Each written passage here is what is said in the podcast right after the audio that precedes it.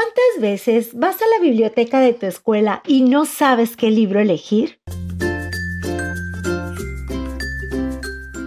Por eso mejor escucha las reseñas literarias de niños para niños y encuentra tu próxima aventura.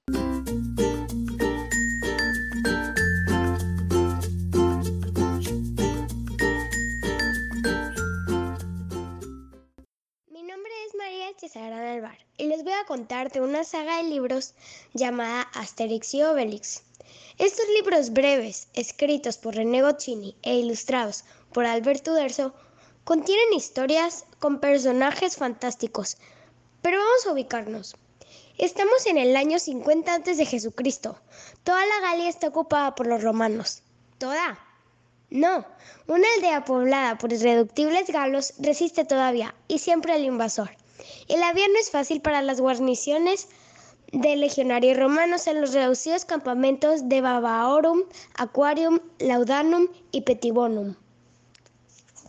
Únete a Asterix, el héroe de estas aventuras, un pequeño guerrero de espíritu astuto y viva inteligencia.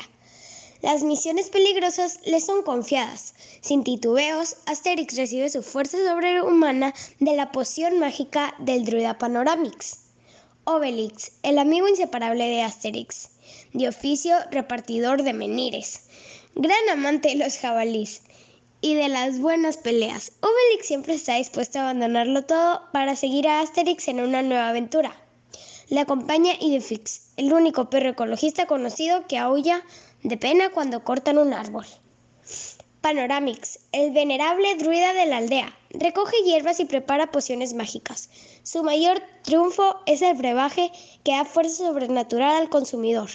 Pero Panoramix tiene muchas otras recetas en reserva.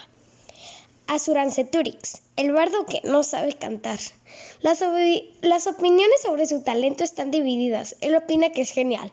Los, demás, los demás piensan que es un pelmazo.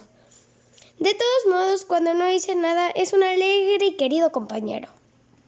Aurora Cursix, el jefe de la tribu, majestuoso y valiente, aunque algo supersticioso. Este viejo guerrero es respetado por sus hombres y temido por sus enemigos. Abrara Cursix solo teme a una cosa, que el cielo le caiga sobre la cabeza. Pero como él mismo dice, eso no va a pasar mañana.